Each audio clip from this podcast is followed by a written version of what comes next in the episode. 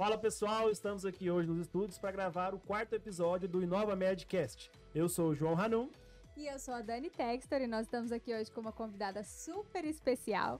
Mas antes da gente apresentar e ela se apresentar, nós vamos agradecer aos nossos patrocinadores, que sem eles nada disso seria possível para dar início às pessoas que acreditaram na nossa marca e vestiram essa camisa aí com a gente. Vou falar da minha irmã, Thais Anon, dentista e especialista na parte de harmonização facial. Então, recomendo todo mundo que vá lá conhecer o trabalho dela, que é fenomenal. Também temos o Gustavo Barbosa, médico especialista em ombro, que tem o programa Ombro Sem Dor, que vem ajudando mais de mil pacientes em Rio Verde. Além disso, nós temos a Gisele Semijoias, que nos presenteia é, com peças lindas toda semana, tá com coleção linda de início de ano. Muito obrigada. Temos também a Aerotech, a melhor empresa de aviação agrícola do Centro-Oeste. Muito obrigada por acreditarem nesse sonho. E por fim, a Isabela com Trend, roupas lindas de ginástica para vocês começarem o ano aí com tudo.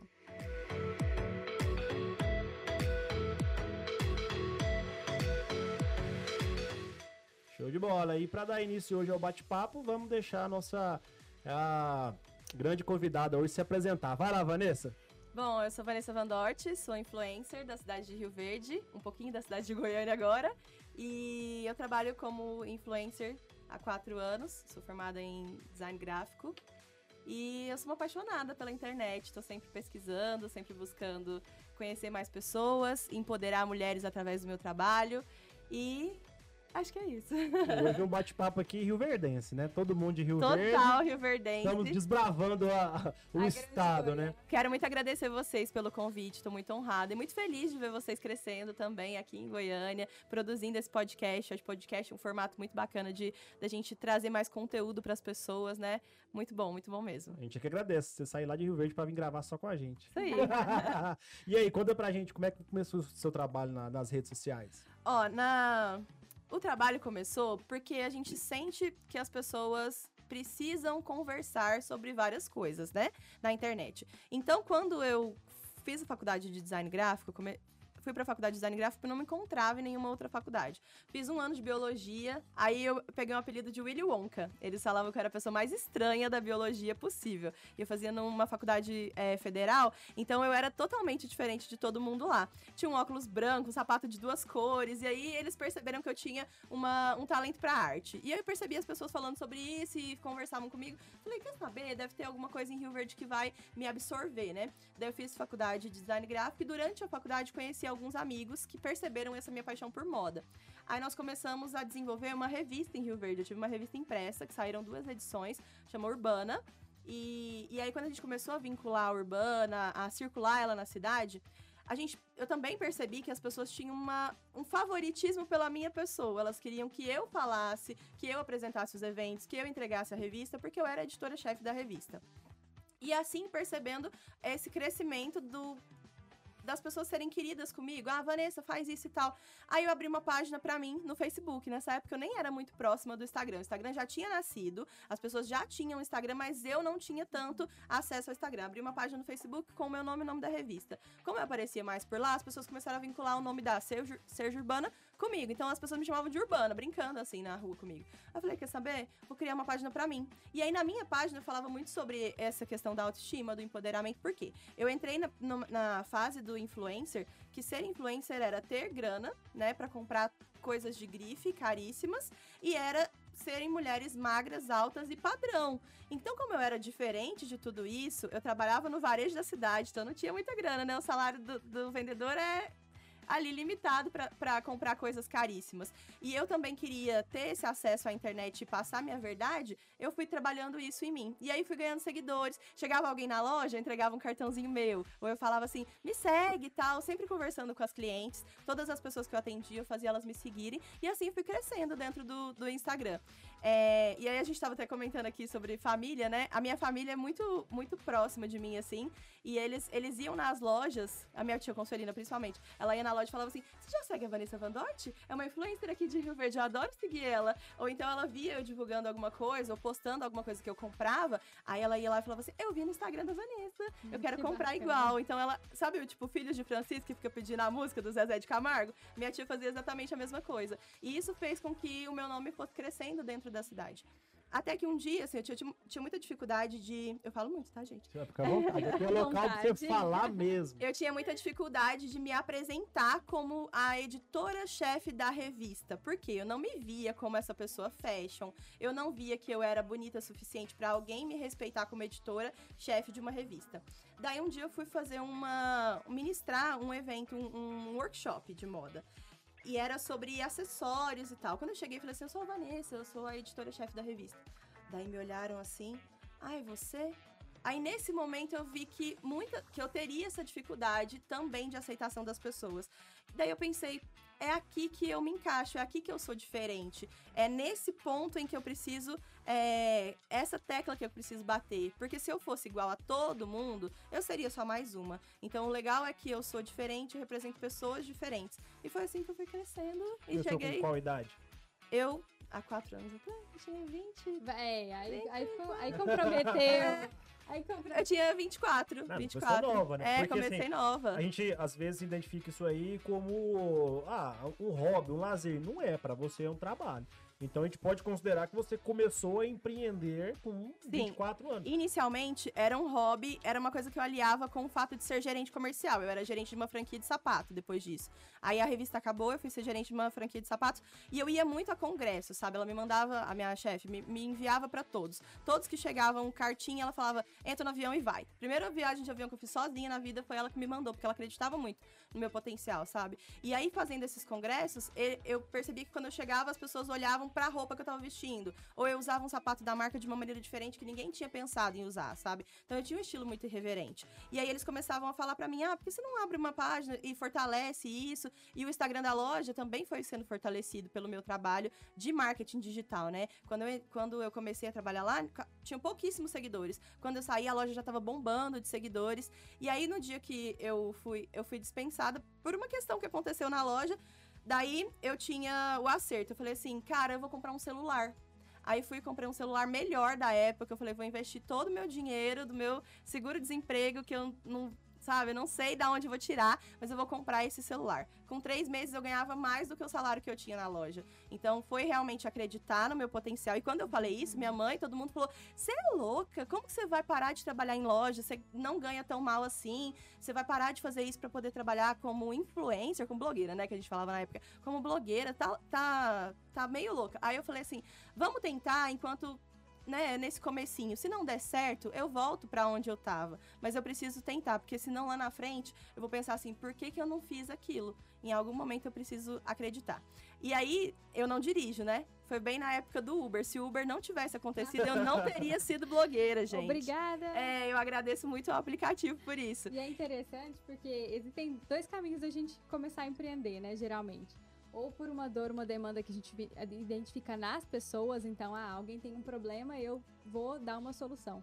Ou por uma dor que a gente encontra na gente mesmo, né? No seu caso foi de ser diferente, de não se enquadrar em padrões, e esse é o caminho mais difícil. Aham. Então, a sua história de superação acaba sendo mais interessante por isso, porque você venceu ali todos os preconceitos, todos os padrões e venceu, né? Hoje você tem Sim. 103 mil 103 mil seguidores. Pensa. É, a, a regra do, do marketing é justamente isso aí, né? A gente criar uma imagem, gerar um comportamento e deixar uma obra, um legado, né? Então você conseguiu ter esses três pilares, né? Você criou a sua imagem, você fez um movimento, um comportamento ali que você iniciou, né? Dando voz às pessoas, às vezes, que tinha uma timidez, que não acreditava na sua autoestima.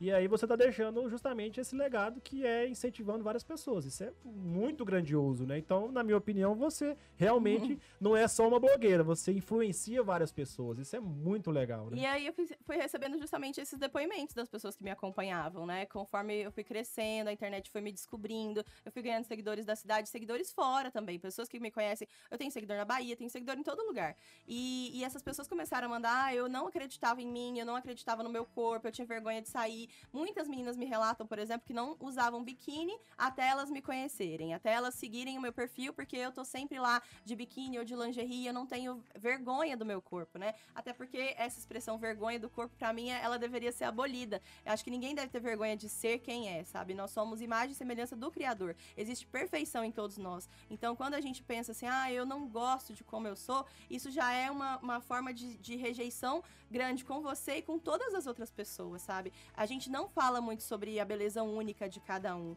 A gente quer padronizar a beleza e é onde a gente erra muito. Desde criança, a gente quer que as nossas as meninas sejam bonitas como a filha da outra, ou o menino seja atlético como o filho do fulano. Então a gente se compara o tempo todo e comparando as pessoas, a gente coloca todo mundo no mesmo padrão. É por isso que a gente fala sobre tanto sobre padrão, padrão estético, né? Ai, todo mundo tem que ser igual, todo mundo tem que se vestir igual, todo mundo tem que se comportar igual. Quando na verdade, o que a gente tem de maravilhoso no ser humano é o fato de cada um ser de um jeito, cada um ser único, né? E, e essa é uma coisa que eu falo muito. Acredita na sua beleza única, acredita naquilo que você tem de autêntico, naquilo que você tem de diferente, porque isso é o que te faz ser sensacional, né? É, o mundo, é, por a gente viver em sociedade, a gente tem o hábito de, de agrupar, né? Sempre agrupar as pessoas. E justamente essa questão de individualidade é o que torna a pessoa especial, né? Que faz ela alavancar, conquistar seu sucesso, né? E eu pergunto para você, amor, você sabe aonde que surgiu o influencer? Desde quando? Hum, Você História... tem ideia? Hora da cultura. Hora da cultura, você sabe, Vanessa? Da onde que surgiu? Não sei, você É acredita? porque a gente para e pensa assim, não, o influencer agora é quando surgiu rede social, né?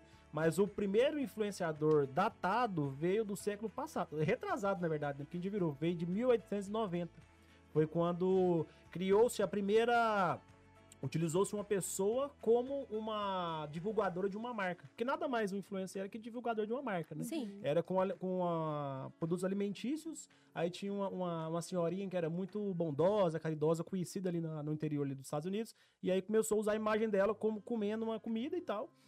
E aí ela foi difundindo a marca, né? De, de, de alimentos. Então dizem que tem três momentos do, da, da influência, do marketing de influência, né? Que é esse primeiro movimento.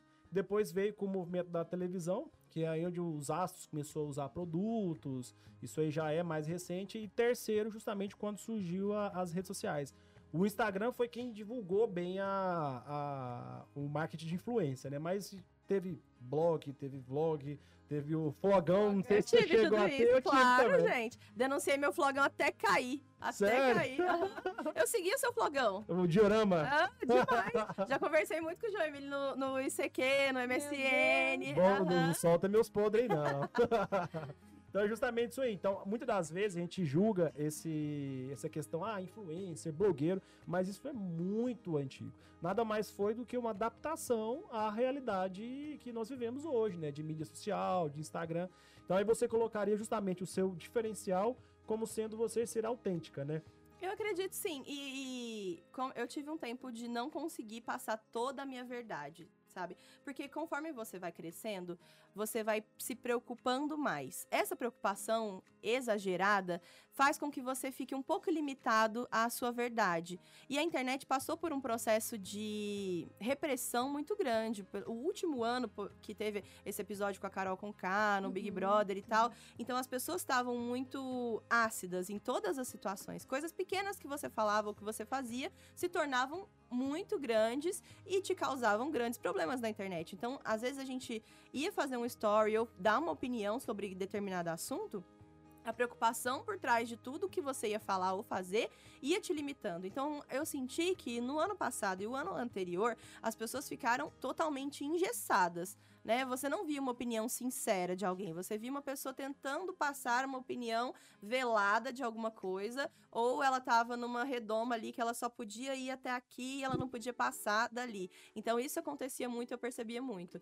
É, E, e aí eu tô recuperando aos poucos, nesse ano, eu acredito, a minha verdade pra todas as coisas, sabe? Viver como eu gosto de viver, falar o que eu tenho vontade de falar, passar a minha experiência de fato com tudo, principalmente relacionada a corpo, né? No início, eu tinha muito mais uma atitude de de ir lá e bater de frente, sabe? Se uma loja atendia mal uma menina gordinha, se acontecia alguma coisa que alguém me, me, me reportava, Vanessa, eu fui maltratada em tal loja, eu fui lá comprar, não tinha roupa do meu tamanho, a mulher falou que não tem roupa pra mim. Isso me gerava uma situação assim que eu ficava revoltada. E aí eu ia, falava nas redes sociais. Durante um tempo eu perdi essa minha militância a respeito do corpo gordo, porque eu achava que eu tava sendo extrema, que eu tava sendo exagerada, que eu tava e tal. Mas não, essas coisas continuam acontecendo e eu continuo tendo que lu- lutar por aquilo que eu tenho lugar de fala. Então, enquanto eu tiver lugar de fala sobre esse assunto, eu falarei sobre ele. Então, agora eu tenho voltado ao meu nicho principal, né? Que se a gente vai falar de marketing digital, a gente precisa falar de nicho. Uhum. Eu tenho voltado à raiz do meu nicho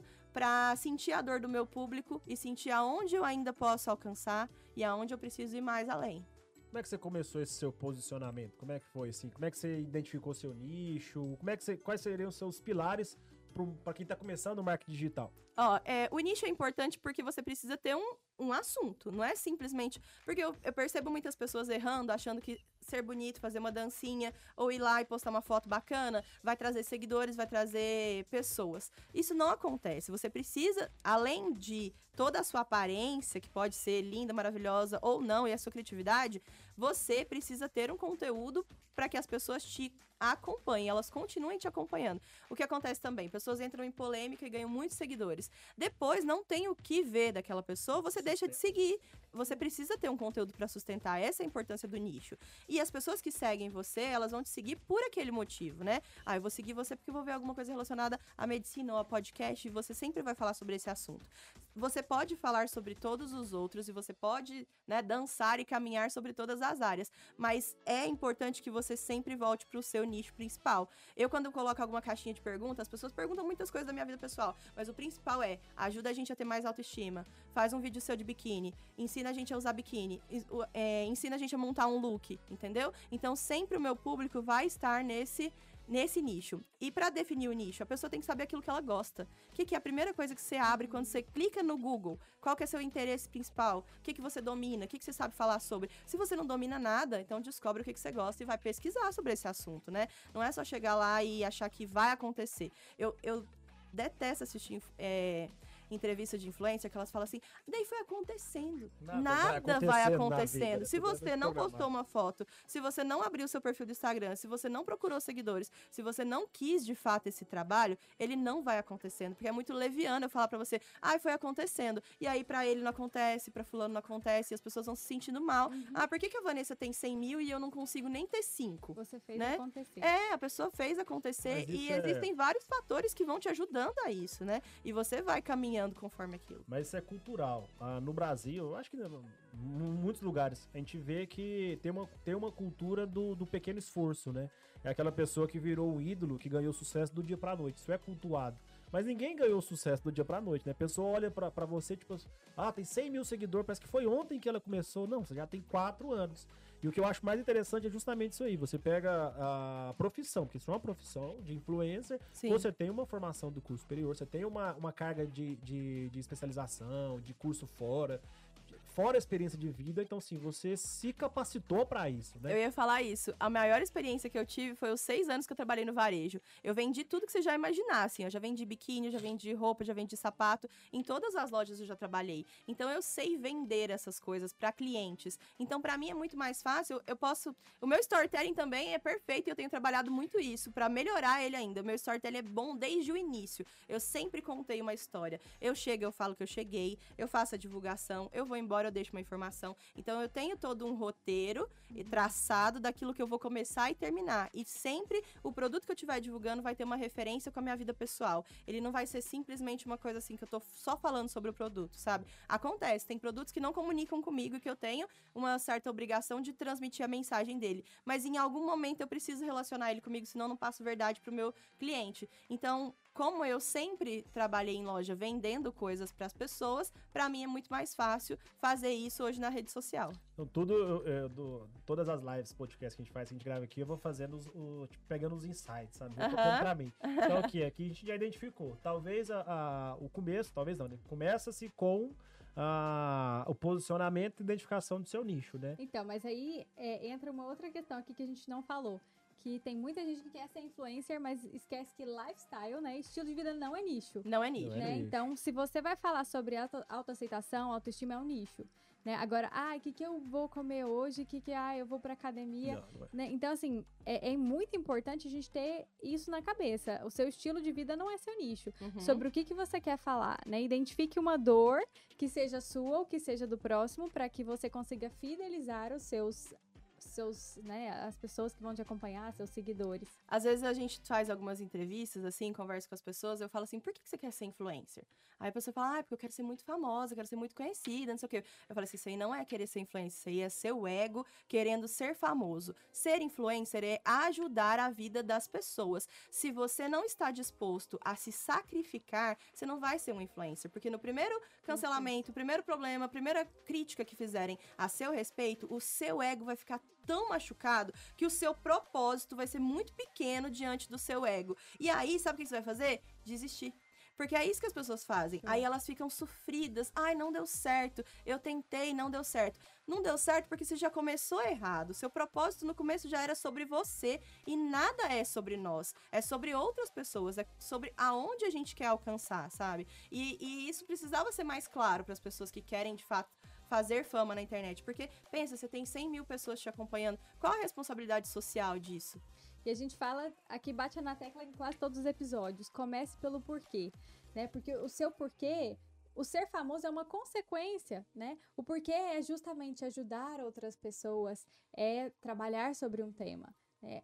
O, o que vai vir ali é uma consequência. Uhum. Então, já anotei aqui, nicho, storytelling e o principal, conexão, né? Porque tudo isso é a base de conexão E entre pessoas, propósito, né? você saber exatamente por quê. Por que, que você tá ali, o que, que você consegue entregar. Aquelas pessoas, elas precisam de você. Se você, de repente, sumir, né? Elas vão sentir sua falta. Você vai fazer diferença, de fato? Porque, por exemplo, o que aconteceu comigo, o- no episódio mais difícil da minha vida na internet, eu recebi mais amor do que ódio. E aí as pessoas falavam, volta, a gente precisa de você, cadê você? Você sumiu, você não tá aparecendo, sabe? Fiquei quatro dias offline, que pra mim foi, tipo, muito difícil. Eu não fico, não fico nem uma hora offline, quem dirá quatro dias. Pareceu um ano. É, pareceu muito tempo. E aí eu, eu sofrida com aquilo que estava acontecendo e as pessoas mandando, sabe? Van, volta. E aí eu entendi também que a dor, ela tem uma conexão muito maior do que a felicidade. Se eu apareço hoje muito feliz, dançando com os meninos e tal,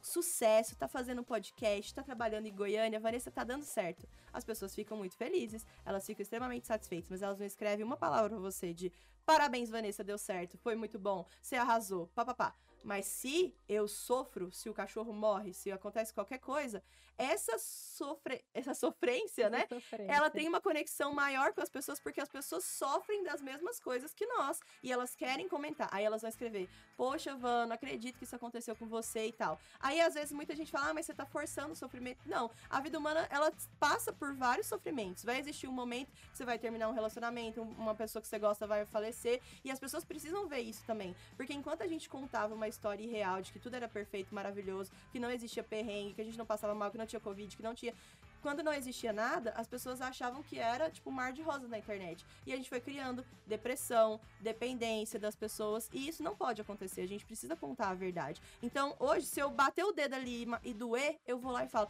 "Nossa, mas eu bati o pé aqui e doeu", entendeu? Porque eu preciso contar da minha dor para as pessoas, não só das minhas alegrias, porque a minha conexão também é com a dor delas. É, a Brené Brown tem um livro que chama A Coragem de Ser Imperfeito. E eu gosto muito porque traz esse conceito de como a vulnerabilidade nos torna humanos e nos aproxima das, das pessoas em geral. Então é muito importante a gente, se a gente quer gerar conexão com as próximas pessoas, ou que seja, né, é, dentro ou fora, perto ou longe, a gente tem que mostrar que nós somos vulneráveis, mostrar nossas fraquezas, porque isso é ser forte, Sim. né?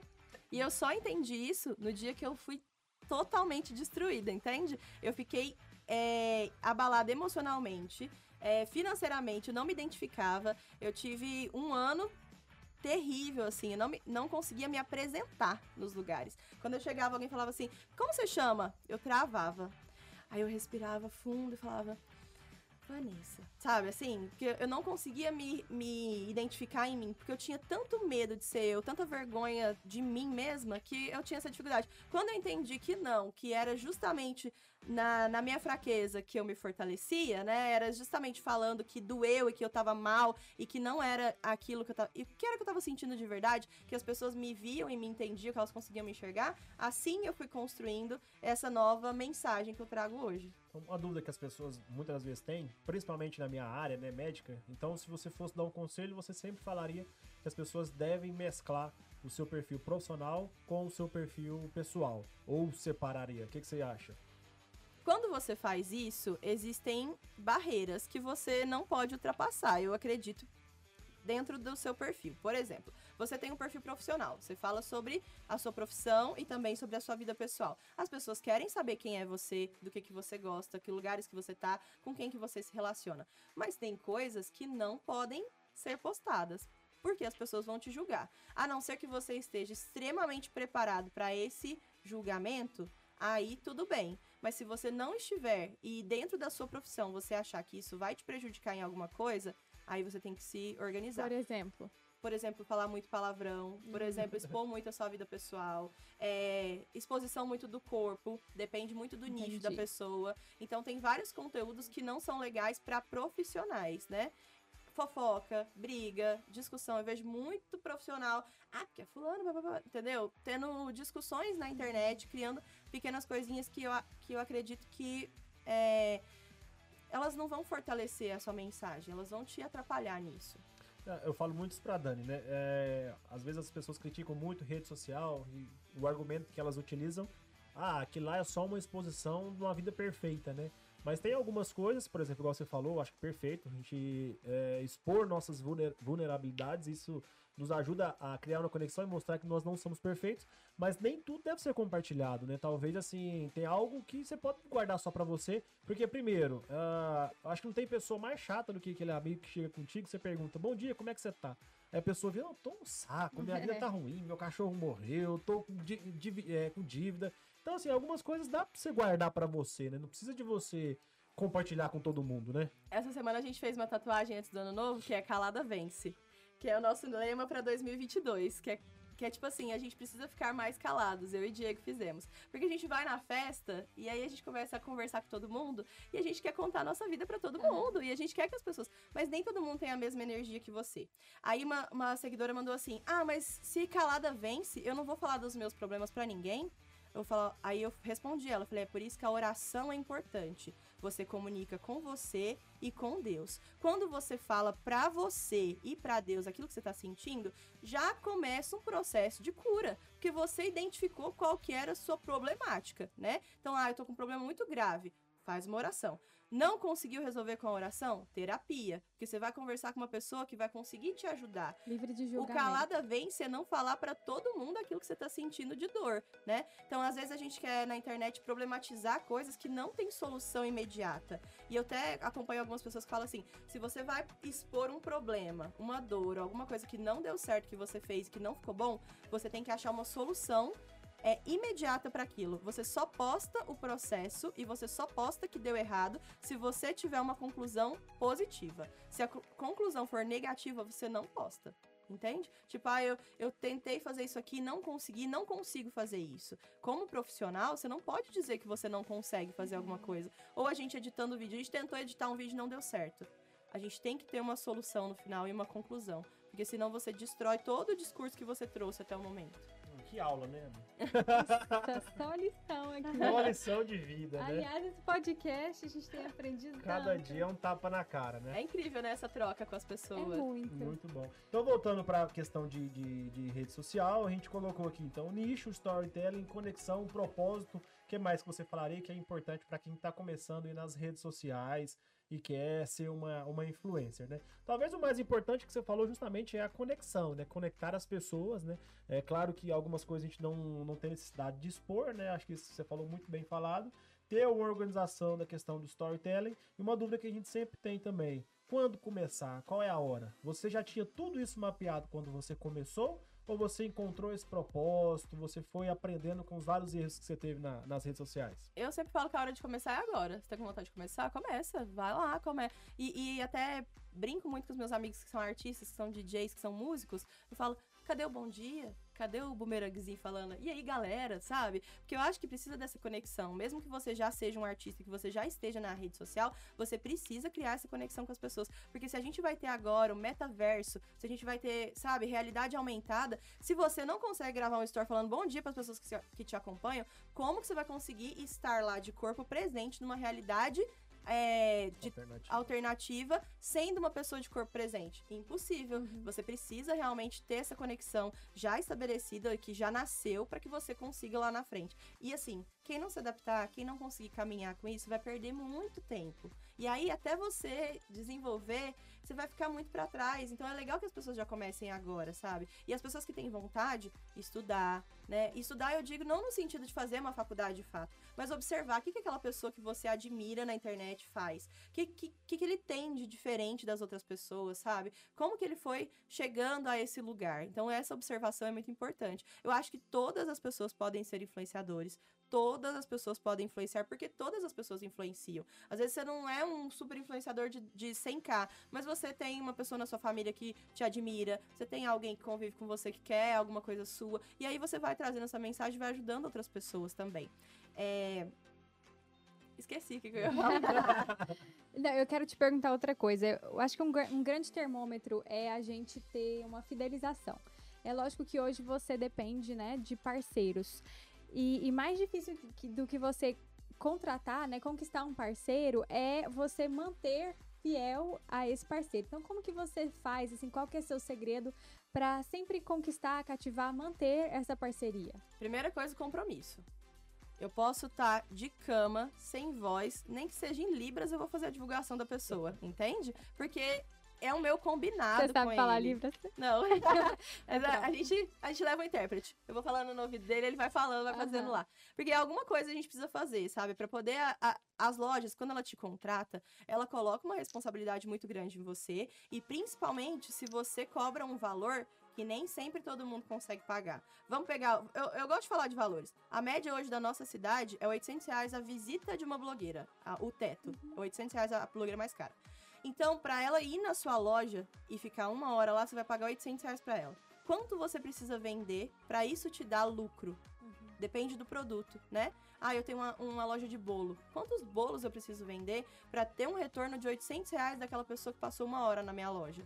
Muitas vezes você não vai ter esse retorno, mas a pessoa está apostando em você, ela está apostando que as pessoas vão lá naquele lugar, naquele empreendimento, através da sua divulgação, da sua imagem e do melhor que você vai entregar ali. Então, sempre que, eu, que a gente fecha uma parceria, eu penso isso, eu penso, cara, essa pessoa tá tirando esse dinheiro do caixa dela, ela tá investindo em mim, na minha imagem, na minha pessoa, que retorno eu vou trazer para ela disso, sabe? Qual a minha responsabilidade de imagem como pessoa e como empreendedor eu posso entregar aqui? E aí é por isso que a gente tem duas pessoas, porque o Diego grava, o Raitan edita e a gente vai fazendo o melhor trabalho possível, o melhor que a gente consegue. Tem coisas que é limitado para mim? Total. Tem muita influencer que faz uns vídeos assim, tipo, elas chegando, elas andando, elas rodando e tal. Eu não consigo, eu não tenho essa capacidade física 100% para fazer, mas eu entrego o meu melhor.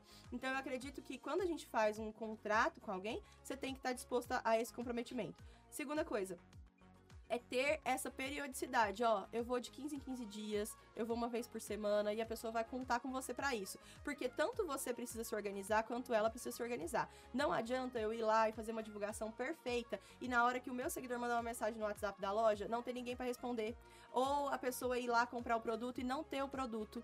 Ou, por exemplo, eles não terem uma informação, uma ação para eu divulgar. A gente faz, por exemplo, a divulgação de uma farmácia. Toda quinta-feira eu vou na farmácia. Ela sabe que eu vou estar lá. Então, ela sabe quais são os produtos que ela vai pôr em oferta. Ela sabe como ela vai se organizar. Ela sabe que o entregador tem que estar tá mais disposto, porque mais pessoas vão procurar. Então, quando você oferece uma grande demanda de produto, você tem que ter o retorno disso numa equipe mais estruturada.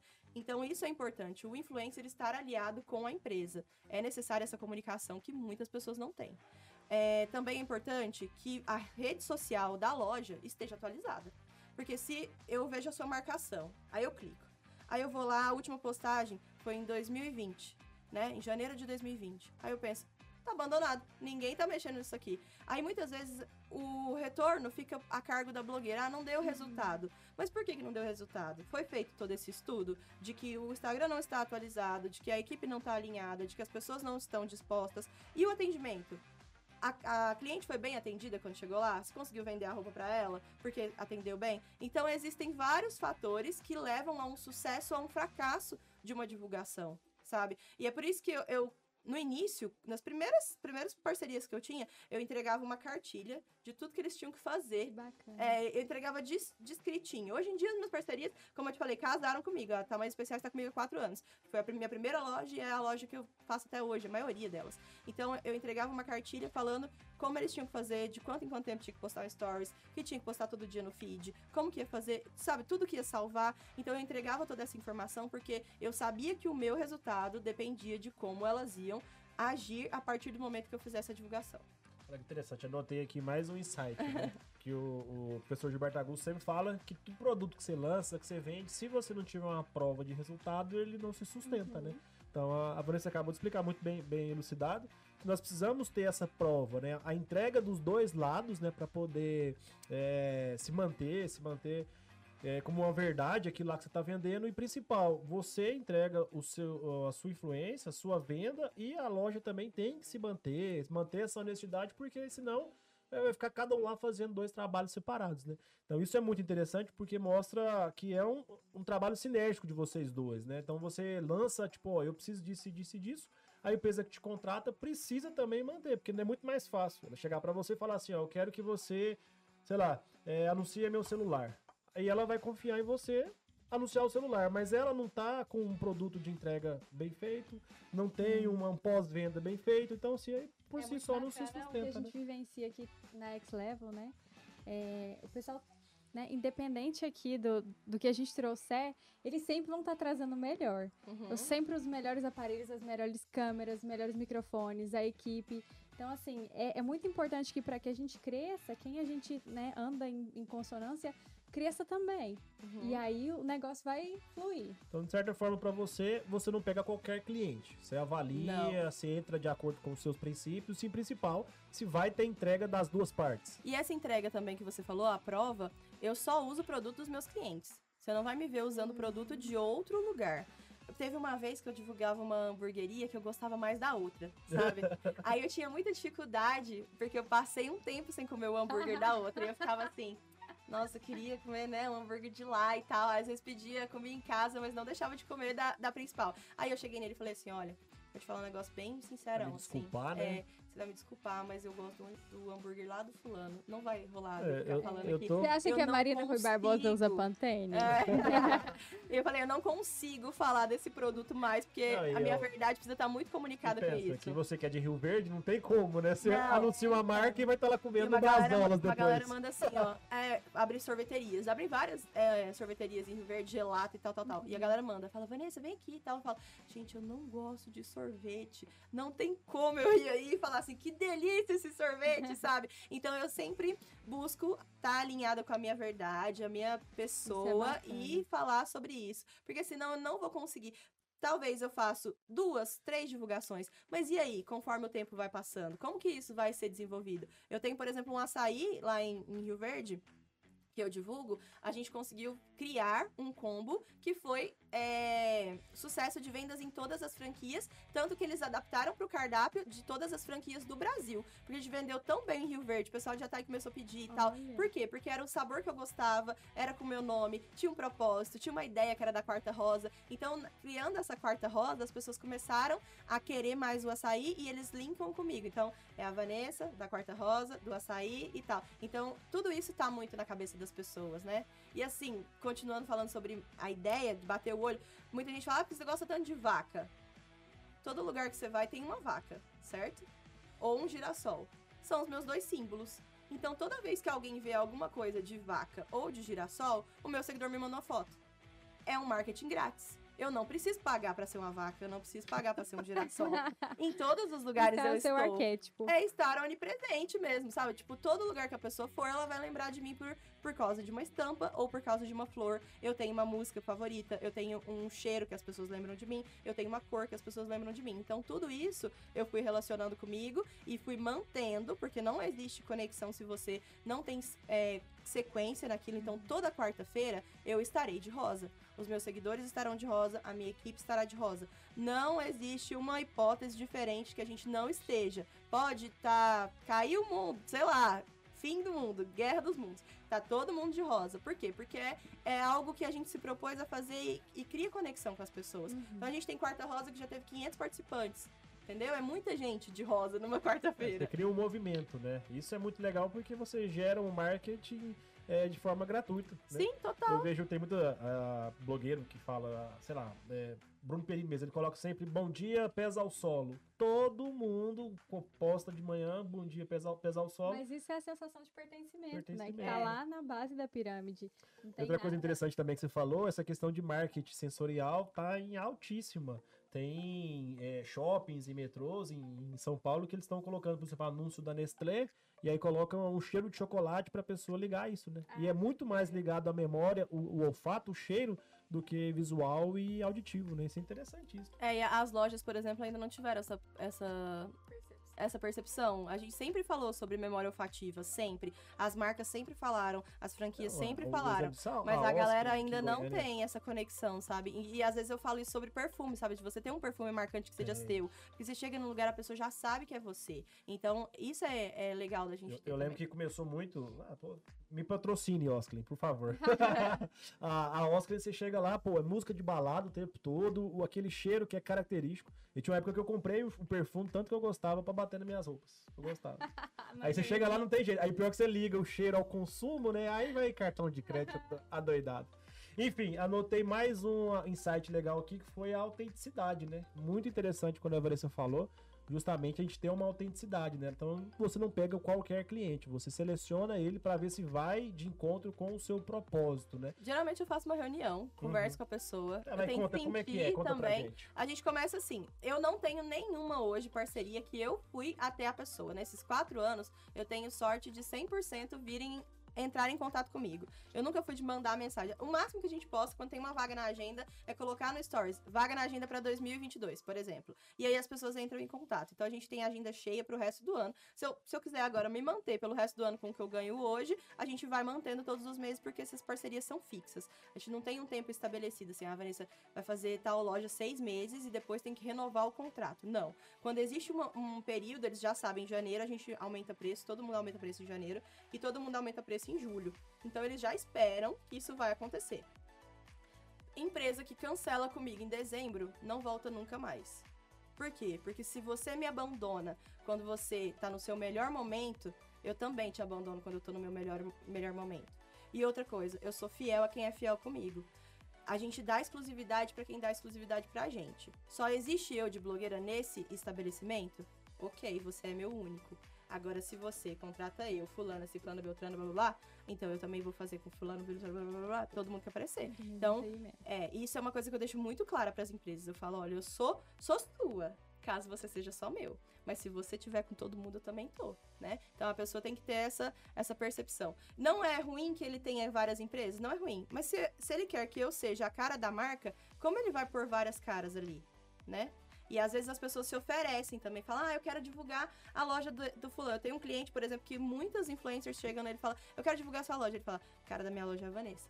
E isso é uma coisa que eu valorizo muito, porque se alguém mandar alguma coisa para mim e falar assim, Van, divulga isso aqui que é da loja concorrente do fulano, eu vou falar, eu sou a cara da loja dele entendeu? Então essa fidelidade é minha com ele e dele comigo. Então eu sei que eu não abandono ele e não me abandona. No meu momento mais difícil ele estava comigo e no momento mais difícil dele eu vou estar tá lá com ele. Ele vai inaugurar mais 30 lojas, eu vou estar tá lá na porta das 30 lojas fazendo barulho, gritando com os, com os palhaços, comendo pipoca. Por quê? Porque eu tô dedicada àquela pessoa que tá dedicada a mim. Então eu acho que essa é uma conexão que às vezes as, as influencers e as pessoas que estão começando, elas não percebem isso, sabe? Que não é só uma marca ou não é só uma loja, não é só uma empresa. Existe uma pessoa ali atrás e ela tem uma conexão com você e você tem com ela também. E precisa existir fidelidade. Então, quando a gente senta para conversar sobre isso, eu falo isso. Qual que é a sua ideia? O que, que você precisa? Mas qual sabe? E aí a gente vai pegando as dores daquela pessoa e tentando resolver. Aí, por exemplo, já, já aconteceu de suplemento de academia, procurar loja de suplemento. Eu não faço nenhum exercício físico que eu vou me suplementar, eu não tenho essa ainda não tenho esse hábito. Então eu deixo muito claro para a pessoa falar, olha, você está me procurando, mas eu não tenho essa vivência, eu não uso esse produto, é muito difícil para mim fazer isso. Já apareceram milhões de remédios para emagrecer. Aí eu falo, olha, é até ofensivo se me oferecer um remédio para emagrecer, para divulgar. Eu, eu sou a favor do empoderamento feminino, eu luto na causa, eu sou body positive. Não tem como eu fazer esse produto. Então eu sou muito sincera com as pessoas quando elas me procuram, sabe? Então, ó, vamos recapitular o que, que a gente aprendeu até agora. coloquei aqui tá o, o nicho, storytelling, conexão, propósito, entrega, autenticidade e eixo. Aí esse por último. Vamos explicar o que é storytelling, porque eu acho que muitas gente. pessoas não conhecem. Storytelling é a arte de contar histórias. Então, precisa existir uma sequência no seu dia. Você não pode simplesmente brotar num lugar por mais que seja legal você fazer um vídeo pulando e caindo no lugar, não pode ser sempre assim. Você precisa ter um momento que acordou, um momento que começou seu dia, e aí você conta uma história da sua vida pessoal, aí você chega no consultório para trabalhar, supondo que seja a vida de vocês. Então existe uma, uma sequência que, de, que cria conexão com as pessoas. O dia que, por exemplo, hoje eu já brotei na loja, para mim é um dia que não, não valeu 100%. Eu gosto de acordar, de contar a minha história do meu dia, como que ele foi desenvolvendo, eu tava me maquiando, o dia que chegou aqui, a gente começou a trabalhar. Isso cria, de fato, uma conexão com as pessoas, e esses dias estavam falando de mim numa página de fofoca da cidade, um cara foi lá e escreveu exatamente o que eu penso a meu respeito, sabe? Ele escreveu assim, a Vanessa é família, eu sei que hora que ela acorda, eu sei com quem que ela tá de manhã, eu sei, eu sei que hora ela toma banho, então a pessoa sabe tudo sobre mim, porque justamente eu quero que ela, que ela tenha essa sensação de que ela mora comigo. E, e para o produto também é importante fazer esse storytelling, contar uma história do seu produto, por que, que ele é importante, ou por que, que aquele serviço vai fazer diferença na vida da pessoa. E os processos, sabe? Ah, eu tô atendendo um paciente, ele começou assim, no meio do tratamento ele tava assim, e no final ele chegou nesse resultado. Porque esse processo, esse storytelling de contar a história da pessoa, faz com que a gente crie uma conexão maior. E se você fosse, então, orientar um, um médico que está começando, você falaria justamente para ele criar esse hábito, né? De contar a história, a sua vivência e todos os princípios que a gente disse, né? De autenticidade, exclusividade. Se a então... gente observar Instagrams de grandes médicos, assim, que tem vários seguidores, eles fazem isso. Uhum. Eles contam e eles criam personagens né? Não é só ele, você não acompanha só ele. Você acompanha a secretária dele que tá ali, a gente sabe o nome dela. Aí ele tem um, um dia diferente, então a gente sabe, a gente cria uma conexão com todos os personagens da vida dele. Uhum. Quem, quem me acompanha sabe tudo que existe os meus personagens. Eu tenho criado um novo personagem e as pessoas não perceberam ainda. Eu já tenho inserido uma pessoa que lá na frente vai ser um personagem. Você não percebeu. Dá um spoiler pra gente aí. A minha avó. Sua avó? Ah, é, não, então já tinha Eu visto. acho que ela, não, e assim, ela, ela apareceu essa semana pela primeira vez e as pessoas já amaram ela. Eu já tinha percebido que ela tinha uma, um carisma diferente, mas que a, ainda não tinha sido percebido. Então eu falei, por que não mostrar minha avó nas redes sociais? Uma mulher de quase 80 anos, que é viva, que é feliz, que dança, que se diverte, todo mundo gosta dela. Então, que exemplo de vida é esse, né? E, e, assim também eu escolhi expor o câncer da minha mãe. Minha mãe teve câncer de mama, aí a gente passou pelo processo da quimioterapia, ela ficou, raspou o cabelo, eu também raspei o meu. Então a gente foi contando essa história na internet justamente para isso, para que esses personagens que são da minha vida tenham suas histórias continuadas, sabe? E hoje as pessoas veem minha mãe curada e falam: nossa, melhor coisa que aconteceu foi a gente ter acompanhado a vida da sua mãe, o câncer, a doença, e hoje ver ela curada, dançando, se divertindo. Então, para que você mantenha as pessoas conectadas a você, é importante que você conte, as, além da sua história, a história dos seus personagens. Eu vi... Você tem uma, uma porcentagem assim de feed, reels, story? Como é que você divide isso, mais ou menos? Quem faz isso é o Raitan, que tá ali. Ele sabe o que eu vou postar de feed, o que eu vou postar de Reels e o que vai ser, o que vai ser postado no Stories é eu e Diego. Então a gente tem uma, uma divisão certinha. A gente sabe as fotos, por exemplo, eu produzo fotos todo, todo mês, foto profissional, né? Então eu vou lá, faço foto profissional com fotógrafo, e aí tem uma edição melhor, tem toda uma preparação. Essas fotos são organizadas pelo Raitan, a sequência que vai ser postado. Assim como os Reels, que são postados todos os dias, eu posto antes da hora, ele dana muito, porque o certo é postar às 18 e aí eu posto 17 ou eu posto 18? Conta isso pra gente, tem hora certa que você acha que entrega mais? A gente acredita que 18 horas, meio-dia, são horários de entrega maior, porque as pessoas estão mais conectadas. Mas assim, postar 15 minutos antes também dá o mesmo resultado, porque é um horário de maior é, vinculação. É, de manhã é melhor postar foto das 6 às 9. 9 horas também é um bom horário, dependendo do vídeo que você vai postar. Então, 6 horas da tarde, 18 horas e 21 horas são horários bons. Aí, 21 horas você vai postar um vídeo engraçado, um vídeo mais sexy, alguma coisa assim. É legal postar nesse horário da noite. Interessante, tem toda uma arquitetura e uma programação. E uma Tem. dúvida que eu e a Dani sempre. Primeiramente, é, só explica pra gente. Então você não trabalha sozinho, você tem uma equipe. A gente sabe que você tem, mas Eu explica aí pra tenho, quem não, tá nos tenho. ouvindo. Eu nunca consegui trabalhar sozinha. Eu sou sempre, sempre fui muito complicada nisso, porque eu sempre acreditei. Que bonitinho vocês beberam sincronizada a É. água, gente. Tem isso também. Que fofo. É, sintonia, sintonia. Muito bom. Aí eu sempre acreditei que, que eu precisava de mais uma pessoa. E eu contratava pessoas e tal, eu gostava delas, eram, minha- eram minhas amigas e a gente trabalhava junto, mas eu não conseguia sentir que elas eram minha equipe. Eu não sentia essa entrega de 100% delas.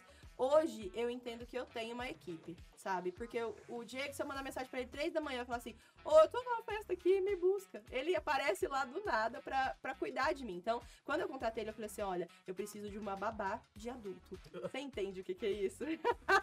Aí ele falou assim: Já dá, Ô, Diego, você tem É. tempo pra cuidar de nós também? Não, a gente vai precisar.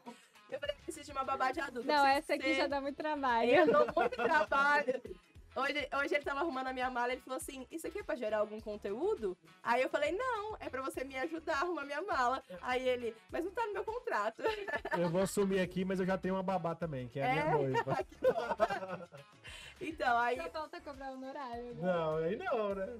E o Diego tá sempre comigo, né? Assim, não de manhã, porque de manhã eu geralmente faço umas coisas pessoais, tipo, vou à academia, faço algum procedimento estético de alguma empresa que tenha parceria comigo, então eu tô, tô me cuidando de manhã.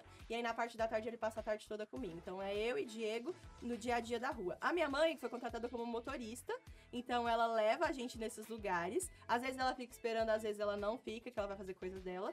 É, os processos burocráticos, tipo, tirar nota de serviço, levar produto em loja, buscar algum produto de loja, receber recebido, é, receber pagamento, tudo isso é feito pela minha mãe. Ela é o financeiro e o, o Uber da empresa. Então você tem também a parte de CNPJ, emitir nota, essas coisas. Tenho. Eu não emito nota fiscal normal, é uma nota de empresa para divulgação. Que, por quê? Porque eu só tenho, eu tenho poucas empresas que exigem isso de fato. Se isso for aumentando, aí eu tenho que aumentar a demanda também, né? Se a demanda aumentar, eu tenho que aumentar a disposição. Mas por enquanto são, tipo, três empresas que precisam de nota. E eu geralmente fujo delas. Então, porque eu acho esse processo burocrático de tirar nota, mandar, depois eles me pagar, eu acho muito complicadinho, mas eu faço. E grandes marcas também, eles geralmente precisam disso. E o que que acontece? Isso muita gente não sabe. As grandes marcas, você precisa mandar tudo para aprovação. Eu detesto pedir aprovação das pessoas daquilo que eu vou fazer. Então eu tenho essa dificuldade de fazer grandes marcas porque eu tenho que mandar para eles falarem sim ou não, se ficou bom ou não, se pode, se é para pagar ou não, sabe? E isso me incomoda um pouco na minha personalidade, mas eu já vou melhorar isso, eu vou tratar, né? Para eu conseguir fazer coisas, eu cumprir regras, não é meu forte, mas eu estou aprendendo. É, o que, que eu tô falando? Ah, e o Raitan. O Raitan, eu me perdi aqui. Dormi, Jojo. Normal, normal. E aí o Raitan, ele faz as edições dos vídeos, a gente grava, um dia da semana a gente tira só pra gravar Reels, então a gente grava, edita, e o que o Diego grava de bastidores durante toda a semana é editado e postado no final da semana, porque as pessoas amam saber o que a gente faz por fora, sabe? E eu me considero uma pessoa muito mais divertida nos bastidores do que na vida real. Então, como eu quero essa conexão maior, quero que as pessoas saibam quem eu sou, que elas entendam quem eu sou, eu também preciso dos bastidores. Daí, tudo que a gente grava durante a semana é editado pelo Raitan e postado na- no feed e no Reels. Então, quem ah, um dia pensou que uma blogueira ou uma digital influencer não trabalhava, aqui estamos gente. caindo várias máscaras, né? É, Você trabalha aqui temos- 24 horas do dia. Temos muita gente trabalhando. E às vezes a gente não consegue cumprir a agenda toda da semana, E sabe? aí, uma dúvida que eu e a Dani a gente sempre tem é como vencer o tal do bloqueio criativo. Como é que você se organiza assim? Putz, o que, que eu vou falar essa semana? Como é que você. Que, que dica você daria pra gente aí pra tentar solucionar isso aí? Pra mim é assim, como eu tenho meu nicho principal, eu sei as dores desse nicho, então eu vou dis- distribuindo sobre isso. Então, por exemplo, no empoderamento feminino, eu sei que eu vou falar sobre biquíni, so- tipo, eu vou, vou enumerando isso e aí criando esse conteúdo dentro disso. Eu analiso também o que, que tem de trend, né? O Raitan faz essa análise, ó, esse vídeo tá em alta, tá legal fazer esse aqui, vamos criar isso aqui. Então a gente faz essa análise dos conteúdos que estão em alta e como eles se encaixam dentro daquilo que a gente precisa fazer, do que a gente precisa produzir. E aí tem a postagem do feed.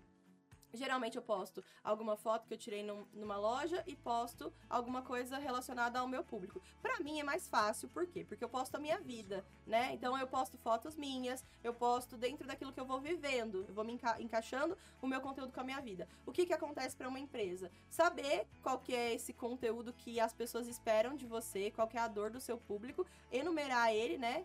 Definir bem certinho, criar um roteiro e a quantidade de postagem vai fazer durante a semana. Precisa postar todo dia? É postar todo dia, mas não é uma, uma obrigação. Você uma pode regra, postar né? três vezes por semana, mas os stories você precisa estar sempre ali. Sabe, quando você. Eu tenho aflição de entrar na página da pessoa e não ter nenhum story. Eu fico assim, ó. Sabe? Eu fico, uai, não viveu, não fez nada hoje? Tem essa impressão de que a pessoa não viveu. Então, eu acredito que os stories seja importante ter todos os dias. Todo mundo que instrui como conhecer na, nas redes sociais, a primeira coisa é a consistência, né? Então a gente Sim. tem que manter essa consistência de postagem sempre. Que ou não, é isso aí que. Hã? Constância. Né? Constância e consistência, né? Das, das duas formas. E é um mar de rosas? Como é que é? Já teve algum momento que você pensou em desistir? Conta isso pra gente, porque querendo ou não, é um trabalho, é um trabalho Sim. difícil, né? A gente vê o quanto você se sacrifica, tem uma equipe por trás. E eu tenho certeza que, igual tudo na vida, tem altos e baixos, né? Teve algum momento que você falou assim, isso aqui não é pra mim, eu quero largar isso aqui, foda-se isso aqui. Teve, teve um momento assim. E o que eu acho complicado da vida de, um, de uma pessoa que está exposta na internet hoje em dia, estar aberto à opinião dos outros, né? Então, quando você coloca a sua imagem lá, você está sempre aberto a receber críticas, elogios, e isso tudo vai te prejudicando de alguma forma, porque se você absorver isso, daí você vai dentro da realidade daquilo que as pessoas pensam a seu respeito. E você perde a sua identidade. E perder a identidade é a coisa mais grave que pode acontecer com você dentro da internet. É você não saber quem você é, ou você achar que você está errando muito e que você precisa se organizar para poder acertar de novo aconteceu comigo. Eu tive um episódio, né, que, que me, me atrapalhou total, assim, tanto naquilo que eu tava trazendo de mensagem, quanto naquilo que eu achava que meu público sentia de mim. E aí eu fui me perdendo, me perdendo, me perdendo. Passei um ano de burnout. Nesse um ano de burnout, às vezes eu não sabia nem o que, que eu tinha que falar de determinada loja. Então eu tava ali só o corpo presente. Eu não tava ali Vanessa Essência, eu não tava ali com as minhas gargalhadas, com a minha diversão daquilo que eu geralmente sou, sabe? Essa alegria de viver assim, eu senti que tava perdendo. A gente vai perdendo o brilho. E não é fácil você dar a sua vida para outras pessoas opinarem. E as pessoas que convivem com você não fizeram a mesma escolha que você. Uhum. Então, quando você coloca pessoas, tipo, namorada, amigo, alguém que vai aparecer ali, essas pessoas estão indiretamente linkadas a você. Então, se você perde algum deles, se você finaliza um relacionamento deixa de ser seu amigo, aquela pessoa sabe tudo sobre você. E ela pode te fazer uma exposição muito grande. Que já aconteceu algumas vezes comigo. Mas hoje, eu, eu entendi assim. Meu, minha vida é um livro aberto? Minha vida é um livro aberto. Então, que seja minha verdade sempre, porque eu não tenho rabo preso com ninguém. Hoje, se alguém quiser falar alguma coisa de mim, ela pode falar à vontade, porque isso aqui já foi contado, entendeu? Eu já tive esse momento de exposição duas vezes muito grande. Já fizeram live para expor minha vida pessoal e contar coisas a meu respeito, lives super assistidas. Então, Hoje não há nada que ninguém não saiba. Se eu continuo firme aqui, é porque as pessoas continuam gostando de mim, né? E aí eu vou dentro desse propósito, desse sentido de eu sei quem sou, eu sei o que eu tenho para entregar, eu sei que não é sobre mim, como aquilo que eu disse do ego, né? Quando eu caí, aí eu pensei, cara, olha aí, estão falando de mim, estão me destruindo, estão isso, estão aquilo. Mas ninguém falou em nenhum momento que o meu trabalho era péssimo, que eu não ajudava pessoas, que eu não tinha um propósito. Eles falaram sobre a minha pessoa, sabe? Então eu continuo sendo a mesma pessoa errante, pecadora, que faz um monte de coisa errada. Mas o meu trabalho, o meu propósito, ninguém nunca toca. Porque eu sei exatamente aonde eu quero chegar. Então, quando eu entendi que não era sobre a Vanessa Van Dort, mas sobre a mensagem que eu precisava levar, eles podiam me bater o tanto que eles quisessem. Eles podiam me bater o tanto que eles quisessem, que eu ia aguentar. E hoje eu aguento. E às vezes eu falo, o Diego brincou outro dia comigo, ele falou assim: eu vou te cancelar. Aí eu falei: vai você e quem? Manda, vem, vem pra cima de mim. Eu sei quem eu sou, sabe? Então, quando a gente tá muito firmado na nossa identidade, isso aí é, é, ficha. Podem criticar, podem mandar, podem cancelar, podem te prejudicar. Eu já perdi meu Instagram, consegui recuperar, porque eu sei que isso é um instrumento de Deus na minha vida e eu sei que eu tenho que falar sobre as coisas que eu falo. Então. O que, que mais te ajudou, assim, a se reerguer? Eu me converti, né? Eu não tinha. Eu sempre fui minha família sempre foi católica, mas eu não tinha um conhecimento de Deus como eu tenho hoje. Eu não tinha essa entrega. Eu precisei, de fato, sentir que eu perdi tudo, inclusive a minha vontade de viver. Eu tentei suicídio há dois anos atrás, para conseguir entender qual que era meu propósito. Eu precisei chegar no chão para levantar. É, essa é a primeira vez que eu tô falando sobre isso, assim, abertamente, porque para mim é um pouco mais punk. E, e aí, quando eu perdi tudo, eu fui sentindo quem eram as pessoas próximas, o que, que elas queriam de mim, o que, que eu queria de mim. E aí fui reafirmando minha identidade em, em Cristo mesmo. Todo lugar que eu ia, alguém orava para mim e falava assim: não desiste, o seu propósito é grande. Todas as pessoas tinham a mesma mensagem para mim. E aí eu fui entendendo que esse realmente é meu propósito. Eu posso errar muitas vezes, mas toda vez que eu levantar, alguém vai se levantar junto comigo. E, e aí fui, fui me firmando nisso. Hoje, para mim, é muito. Nossa, eu tô acho que eu estou no meu melhor momento. Porque eu sei como é ser eu, o que eu quero ser, e eu já não me comparo também, porque quando você entra nessa vibe assim de, ah, eu não sei quem eu sou. Aí a pessoa tem um vídeo viralizado, a fulana tem isso, tem aquilo, ai, tá dando certo para ele e tal. Você fica num sofrimento tão grande, uma angústia tão grande de querer ser o outro ou de querer ter aquilo que ele tem, quando na verdade é só sobre você, sabe? O que, que você consegue entregar e aquilo que é a sua mensagem. Você tem um propósito único. E aí, hoje, eu posso ver pessoas, sabe, indo super bem, pessoas que estão do meu lado, que eu não vou sentir inveja, eu não vou sentir tristeza, eu vou ficar muito feliz porque ele tá conseguindo também. Eu sei o que, que eu tenho que fazer, sabe? Então, acredito que ter vivido tudo isso era um propósito importante para mim e que hoje eu consigo me reerguer, me organizar e saber quem é a Vanessa Van Dort, ter minha identidade firmada, porque eu perdi tudo lá atrás. Gente, isso é forte, né? é. Isso aqui é uma terapia quase, tá doido. É de vida, né? Uau. Muito bom. O que eu acho mais bonito nisso é a gente ver que a gente não sabe nada do que passa nos bastidores, né? Por mais que você expõe tudo isso. Vai lá, concurso de memes. O tom que eu, que eu levo, como é que é? A, a gente acompanhava lá e achava que era um, um, mar de rosas, né? As mil maravilhas, né? A gente não sabe o que, que passa. Não, eu tive crise de síndrome do pânico de ir pro supermercado, ajoelhar no chão, gritar, abraçar minhas pernas e não querer sair dali. Aí depois fui fazer aula de teatro, a menina falou assim: conta, conta quem você é Menina, na hora que ela falou, conta quem você é, eu falei meu nome e chorava, só chorava. Eu não conseguia me apresentar, sabe? Porque eu tinha perdido, de fato, essa identidade de quem eu era. Porque uhum. eu ouvi tanta crítica. Eu fui ameaçada de morte, né? Falaram que ia pôr fogo em mim, todas as coisas que as pessoas fizeram. Elas estavam erradas? Não, eu realmente errei. Eu cometi um erro gravíssimo. Eu, eu acho até um erro nada é imperdoável, mas um erro que eu precisava aprender com ele e ele foi exposto. Eu, eu tenho aprendido desde então, todos os dias com esse erro. Mas a forma violenta como agiram comigo foi muito mais violenta do que aquilo que eu fiz. Então isso me doía muito, sabe? E aí eu fui absorvendo essas críticas e essas dores e aquilo que as pessoas pensavam a meu respeito, e isso foi me, me moldando para eu achar isso de mim. Até que eu enxerguei quem eu era, falei assim, cara, eu não sou isso aí não. Tá louco? É, fulano tá falando isso de mim, e ciclano e tal. E aí, quem que eu acho que eu sou, sabe? Então, hoje, a minha opinião sobre mim é a mais importante. Tudo de tudo isso, experiência que a gente tem que ter é que é muito bom, né? A gente tem os passos para seguir uma carreira aí de, de, de, influencer, mas tem muitos problemas, né? Acho que talvez a energia que você recebe por ter uma vida, a vida aberta, por mais que venha muito mensagem de apoio, também vem muitas pessoas que são os famosos haters, né? Então a gente tem que ter uma consciência muito blindada para saber lidar com isso aí, né? E a gente vê. De, de blindagem também, né? Agora vamos falar de forma positiva? Vamos, vai. Eu já salvei vida de várias pessoas.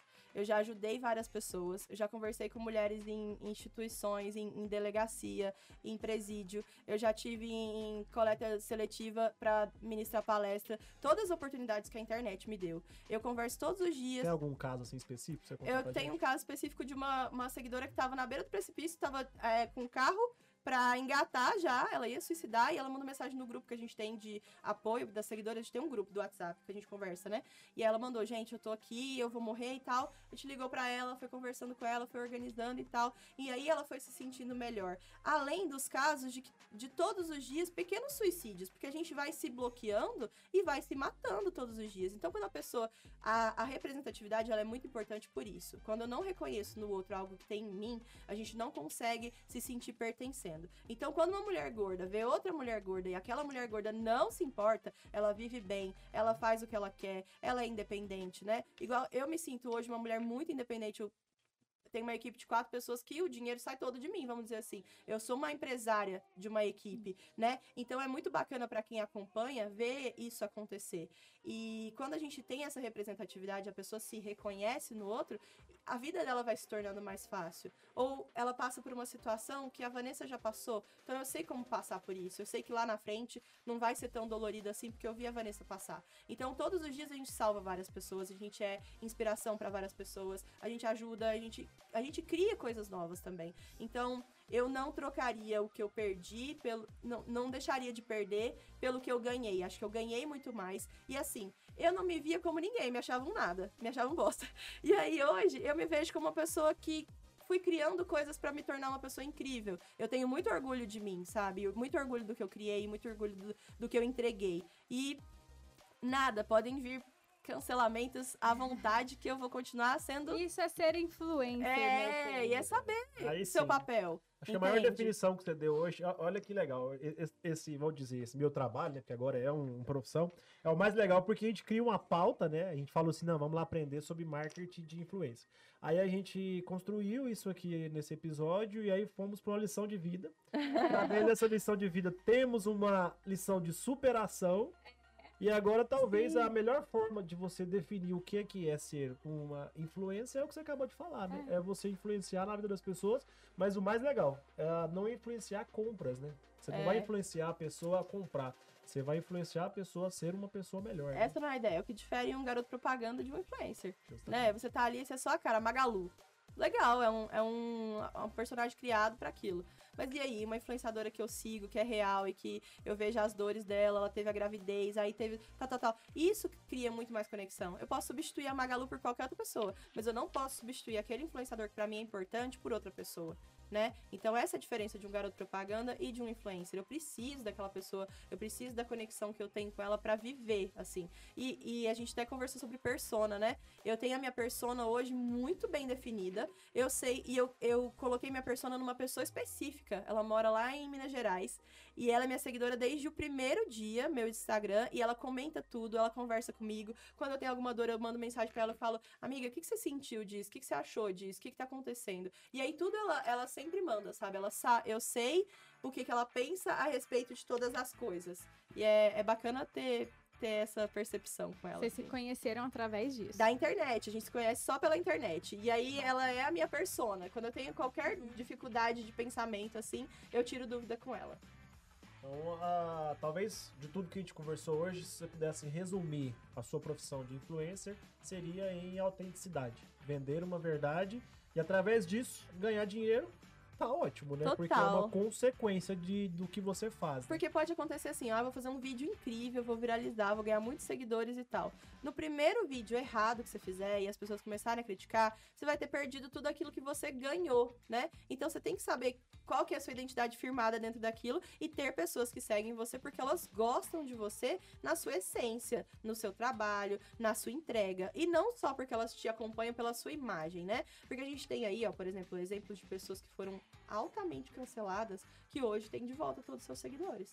Ou uma boa parte deles. Por quê? Porque a pessoa conhece a essência daquela pessoa. Ela sabe que ela está passível de erro, de arrependimento e de um novo acerto. E de um novo erro também. Mas a gente está ali acompanhando seres humanos ou máquinas, né? A gente quer conquistar o mundo inteiro ou só metade dele. Então a gente precisa entender, né? Que é um ser humano por trás de, um- de uma máquina e é um ser humano por trás de um perfil do Instagram. Nossa, show de bola. É, acho que não, não tinha eu estou momento melhor, não tinha momento melhor pra gente conversar com a Vanessa, né? É, uma lição de Realmente, vida eu tô no meu melhor momento. Não, foi muito bacana. É, não tem nem mais o que falar, amor, depois dessa lição. É porque muitas das vezes as pessoas não enxergam o momento que a gente tá, né? Foi igual a gente falou, né? A gente Sim. vê e acha que é um mar de rosas, mas eu e a Dani passamos por várias dificuldades, seja na profissão, seja na profissão, seja de vida. E essa lição que você trouxe pra gente veio muito a, a calhar esse momento que a gente tá vivendo, né? E é muito interessante a gente entender que, a- além de um profissional, a gente tem ali uma pessoa, né? Uma, uma, uma alma, algo a, a, a integra, a, in- a, entre- a interagir com a gente, né? Isso Sim, é, é- sim. é muito bacana da, da gente perceber e entender porque resume muito a essência do que é o podcast, né? O que a gente quer trazer aqui é justamente pessoas que conectam uma parte profissional, mas também com uma o, o que a pessoa é, né? Não só o que ela entrega, né? Sua essência, né? O meu começo foi bem difícil também. Hoje ainda é difícil. Tem, por exemplo, eventos da cidade que eles não me convidam. Porque eles falam que eu não sou o público-alvo do evento. Por quê? Porque eu não falo, eu não uso roupas de marcas caríssimas, não uso. É, eu não ostento nada que eu não tenho né? Não é minha realidade. E durante um tempo eu mascarei isso. Eu tentava não mostrar que eu não tinha condição ou que minha casa era assim, assim, assim. Aí eu falei, cara, por quanto tempo eu vou sustentar isso, sabe? Qual que é a minha verdade, então? E aí eu colocava lá. E aí, a mesma coisa da minha personalidade. A fulana fez um vídeo assim, fulana é delicada, é queridinha, tal, tal, tal, você não é. E aí isso martelava a minha cabeça. Por que eu não sou assim? Por que, que eu não tal, tal, tal? Aí eu falei, não vou conseguir também estruturar isso por muito tempo. Eu tenho a risada alta, eu sou exagerada, eu faço piada, eu falo em meme. Então, o tempo todo eu, eu, eu tento ser eu o máximo possível, porque eu já tentei ser outras pessoas o tempo todo e não deu certo. É. Então, a mesma coisa, o começo, ele é um processo até você descobrir de fato qual que é a grande sacada do seu negócio, vai demorar um pouquinho, mas vai acontecer, sabe? E, e aí as pessoas vão ver depois crescendo, falar assim, nossa, podia ter dado uma oportunidade para ele lá no começo, ou podia ter apostado no trabalho dele lá no começo. Isso sempre acontece. Quando a pessoa tá lá na frente, ela já andou bastante, aquelas pessoas que estão lá atrás que criticavam são as que querem andar com você uhum. e já tá lá na frente. Isso é o que eu e a Dani falam muito, né? Porque a gente tá começando um projeto, né? Aí muitas das vezes a gente precisa de dinheiro, óbvio. Né? Claro. E a gente vai expõe esse projeto para as pessoas, as pessoas, mas quantos seguidores você tem? Quais são suas métricas? O que, que você já vende? Aí fala assim, não, eu estou te oferecendo uma ideia, que é muito grande, né? Uhum. Vide essa conversa que a gente está tendo hoje. Claro. Aí muitas, muitas das vezes as pessoas elas já estão tão focadas em resultados que elas perdem uma oportunidade de algo que é muito grande, né? E eu tenho certeza que isso acontece com você toda hora, né? Pessoas que quando você começou vieram, vieram lá e, não, quem, quem, quem é você? O que, que você está começando? E agora vê seu sucesso, mais de 100 mil seguidores, e aí vem bater nas costas e querer estar tá junto, né? Sim. É, e a gente normal. valoriza muito, né, quem cresce com a gente. Inclusive, agradecemos claro. muito você ter confiado no nosso projeto, ter vindo Pô, aqui. gente, eu acho incrível, eu acho incrível o projeto de vocês. Já posto desde o primeiro dia, desde a primeira é. vez que eu vi lá que ia ter o um podcast, eu acredito muito, sério. E uh, que mensagem que você traria para por exemplo, porque aqui nossa audiência hoje, em grande parte, são médicos e estudantes de medicina, né? Sim. O que, que você diria, assim, para as pessoas que querem começar no negócio digital? Vamos se voltar, voltando à pauta, o que, que você falaria assim, ó, você que está começando, fala aí pra gente aí o que, que você acha que tem que ser o básico para a pessoa conquistar sucesso aí na. na Primeira na coisa, começar. Tem muita gente que nem consegue começar. Segundo, para colocar a cara lá, você tem que pôr a cara lá, né? Tentar gravar um vídeo seu, falar nos stories. Muita gente tem dificuldade. Você já tem facilidade, por exemplo, para falar, mas tem gente que. Sim, mas tô aprendendo, tá sendo. Você ficou treinando, né? Que horrores. É isso, as pessoas elas acham que do nada vai girar uma chave e você vai conseguir colocar seu rosto lá e, e e ser super, sabe, dinâmico e, e, eloquente, tal, tal, tal. Não é assim. Eu pego vídeos meus do começo, né, de quatro anos atrás, como eu falava engraçado, eu puxava o R um monte. E hoje eu ainda falo, eu tenho um jeitinho, assim, diferente de falar, mas eu consegui encontrar a minha forma única de conversar. Então eu acho que as pessoas têm que fazer isso também, sabe? Testar, testar coisas novas. Ah, onde eu vou me destacar mais? Vou fazer mais Reels, vou postar foto no feed, vou fazer stories. Tudo é uma questão de teste. Se você não arriscar e errar, você não vai conseguir saber onde você acerta, né? E, e não. Negócio de contratar agência para cuidar de perfil de médico ou de qualquer outra coisa é terrível. A gente entrar lá só ter arte, arte, arte, arte. Você não sente a pessoa ali. Quem que é esse cara? Ele é um monte de artezinha azul, bebê, com uns escritos é, negociado assim? Não é cir circundada, assim. É feio, sabe? Então eu acho que quando a gente entra no perfil de outra pessoa, a gente quer sentir ela também. Não, show de bola. show. Eu, eu mais concordo, eu acho assim que. É estar presente, sabe? Eu acho que a grande, grande sacada da internet é estar presente. Errando, fala. acertando, mas estando presente. Não, o sucesso, ele é um caminho, né? Não é um fim, né? Muitas das vezes as, as pessoas acham que, ah, já chegou lá naquele naquele patamar do dia para noite. Não é bem assim, né? Todo um caminho a percorrer, né? Para nós da área médica, eu acho que justamente seria esse um do, dos pilares. Comece, comece fazendo. Eu acho sim que em partes alguém que gere uma, uma rede social é importante ter, mas igual você falou muito bem, tem que ter verdade, né? A pessoa tem que ser aquilo que ela vende, porque senão fica algo emplastificado ali, acho que não Hum. fica muito. A gente fala sempre aqui, pessoas se conectam com pessoas. Deixa, peraí. Fica à vontade. Fica à vontade. Diego. Mais água aqui. é, quer uma cervejinha? Um vinho? Fica à vontade. Aqui quem manda é você. Eu falei demais. Tem um filtro Quer bem pausar? aqui Pausa aí, atrás. Olha, eu tô na catarreira. Deu quanto? Vixe, engasgou. Bota os braços pra cima. Quer um tapinha nas costas? Eles me chamam de bâmbula, travesti da França, É mano. uma apelido. Outra grande diva Bambu. Quantos apelidos você tem? Muito. Tem água com gato? Pode ser, baby. Tá meio geladinho. Engasguei total. Eu posso aparecer aqui agora? Pode? Pode, tá Tá, desligado. tá, tá, Quer banheiro? Posso? Vai, vamos. Não, mas nós estamos acabando. É, Vamos vamos só falar finalizar. dos, Vamos finalizar porque eu dos faço. patrocinadores e a gente manda aí. Nossa, Deu uma hora aí? esse fone. Moço. Caramba! A Vanessa fala, né? Vamos só Eu entrar. falei que o nosso podcast, eu vou falar muito, vocês vão ter que fazer uma placa, assim, cala a boca. Eu quero ver. Não, eu quero ver ter uma hora de, de De meme. meme. né? Eu duvido que alguém dá conta de competir com isso. Não, a gente vai, a gente vai conversar outras coisas, mas de repente a gente solta um meme, entendeu? E aí a pessoa tem que, a gente vai fazer uma brincadeira que a pessoa tem que identificar quantos memes a gente falou. Vixe, Maria.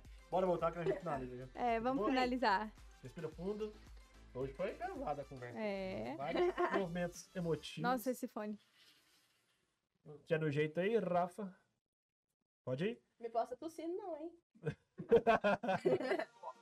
Pode ir? Então, para finalizar, a gente gostaria de agradecer muito a você que participou aqui com a gente, que acreditou no projeto. Foi uma lição de vida, né? Uma lição de autoestima. Quando eu falei pra Dani, "Ó, eu quero chamar a Vanessa para transparecer essa alegria de viver que ela tem, né? Então a gente agradece muito por você ter confiado na gente, ter vindo pra cá. Eu quero contar duas historinhas, assim, antes da gente. gente terminar. A minha história com a Dani. A Dani é uma das pessoas mais gentis que eu atendi em loja, mais educadas, mais queridas. Eu levava roupa na casa dela, deixava lá na- no prédio, ela sempre mandava uma mensagem fofa, assim. Ai, eu recebi a roupa aqui, muito obrigada. Hoje eu tô tal." emotiva, eu vou chorar. Aí ela experimentava, depois ela mandava uma mensagem sempre muito querida, muito receptiva. Se a gente ligava, ela atendia muito carinhosa, porque isso não acontece sempre, sabe? A gente que trabalha no dia a dia nas lojas, a gente, a gente convive com todos os tipos de pessoas. E ela sempre foi uma pessoa muito querida, então é uma pessoa que eu admiro muito. Obrigada. Acompanhava das redes sociais, mas não via sempre, então eu quero muito te agradecer por esse momento, por eu estar aqui, tá? Eu gosto muito de você. Nossa, e a gente aprende demais com você, com tudo isso. Que bom. Obrigada. Fico, fico muito feliz mesmo, tô muito honrada. E o João Emílio também, que eu admiro desde criança, assim, sabe? Vendo tocar. Eu achava muito legal todo esse trabalho dele. Aí eu pensava, gente, mas ele, ele toca guitarra, ele é médico e tal. Muito bacana também. Fico muito feliz da oportunidade, tá? Da gente se conhecer desde a adolescência. E hoje a gente tá aqui no trabalho juntos. Isso é muito bom. A gente agradece demais. Tô muito honrada. Ó, a gente fala que, assim como o Rodrigo, né, aqui da X-Level, como é bom a gente ver pessoas que a gente conhece desde criança é, crescerem e terem sucesso. é, e assim, hoje a gente poder estar fazendo um trabalho juntos, como eu, eu me sinto honrada, de verdade, de poder testemunhar esse crescimento. E a gente deseja, assim, que você faça cada vez mais sucesso, é, continue caminhando de acordo com a sua verdade, que só tem muito a ganhar. Só tá começando, Pra tenho nós. certeza. Que tem Eu quero estar aqui em todos os aniversários do podcast, tá? Ah, certeza. Vai ser o. Não, nós vamos fazer uma festa maior que a da Virgínia? Como é que é? Isso, show. Eu quero estar aqui, ó. Pra- Eu faço os passinhos do TikTok. Pra finalizar, vamos falar dos nossos patrocinadores, que foram quem confiaram na gente. Tá no jeito aí, voz do além. tá no jeito aí. Vamos falar de novo da minha digníssima irmã, Thais Anum, dentista e especiali- especialista em harmonização facial. Tem o Instagram dela aí, pra quem quiser seguir e ver bastante. O Dr. Gustavo Barbosa, meu amigo, brother. Já quero consultar, tá? O doutor Pode, Gustavo pode Barbosa, eu achei massa. Ele é ideia. excelente, excelente. Do ombro sem dor, tô precisando. o Diego que me estrala, tô na loja, de repente fala, me, dá, me estrala aí. Ele me Não, então estrala. já vou indicar pra você já. A Gisele também, a gente vai deixar o Instagram dela para vocês conferirem cada peça, uma mais linda que a outra. Em breve eu também vou ser garota propaganda aí, né? Uhul! E ó, a voz do além contou pra gente que vai ter uma loja física saindo do forno chique. vocês. A Aerotech, melhor empresa de aviação agrícola aí, mesmo na safra, com uma co- correria, arrumaram um tempinho para disponibilizar e apoiar esse projeto. E, por fim, a Nis Trend, que tem roupas maravilhosas de academia, roupas fitness, lindas, lançaram uma coleção agora para que vocês comecem o ano a todo vapor aí. Vanessa. show. Obrigada. Muito obrigada Show e agradecer demais. também a X-Level, né, nossa parceira de sempre. É, tá com os estúdios aí maravilhosos, a gente vai te levar para conhecer. Uhul, quero conhecer. aquela fotinha. Tudo, agora. tudo. É, e é isso, gente. Muito obrigada. E E, segue a até gente o no próximo Instagram. episódio. A gente vai deixar o, o- o- o Todo mundo. episódio, ó, os links abaixo. Eu, E- Dani e Vanessa. Isso aí. Show de bola. Valeu, pessoal. Nos vemos na próxima a semana. próxima. Falou!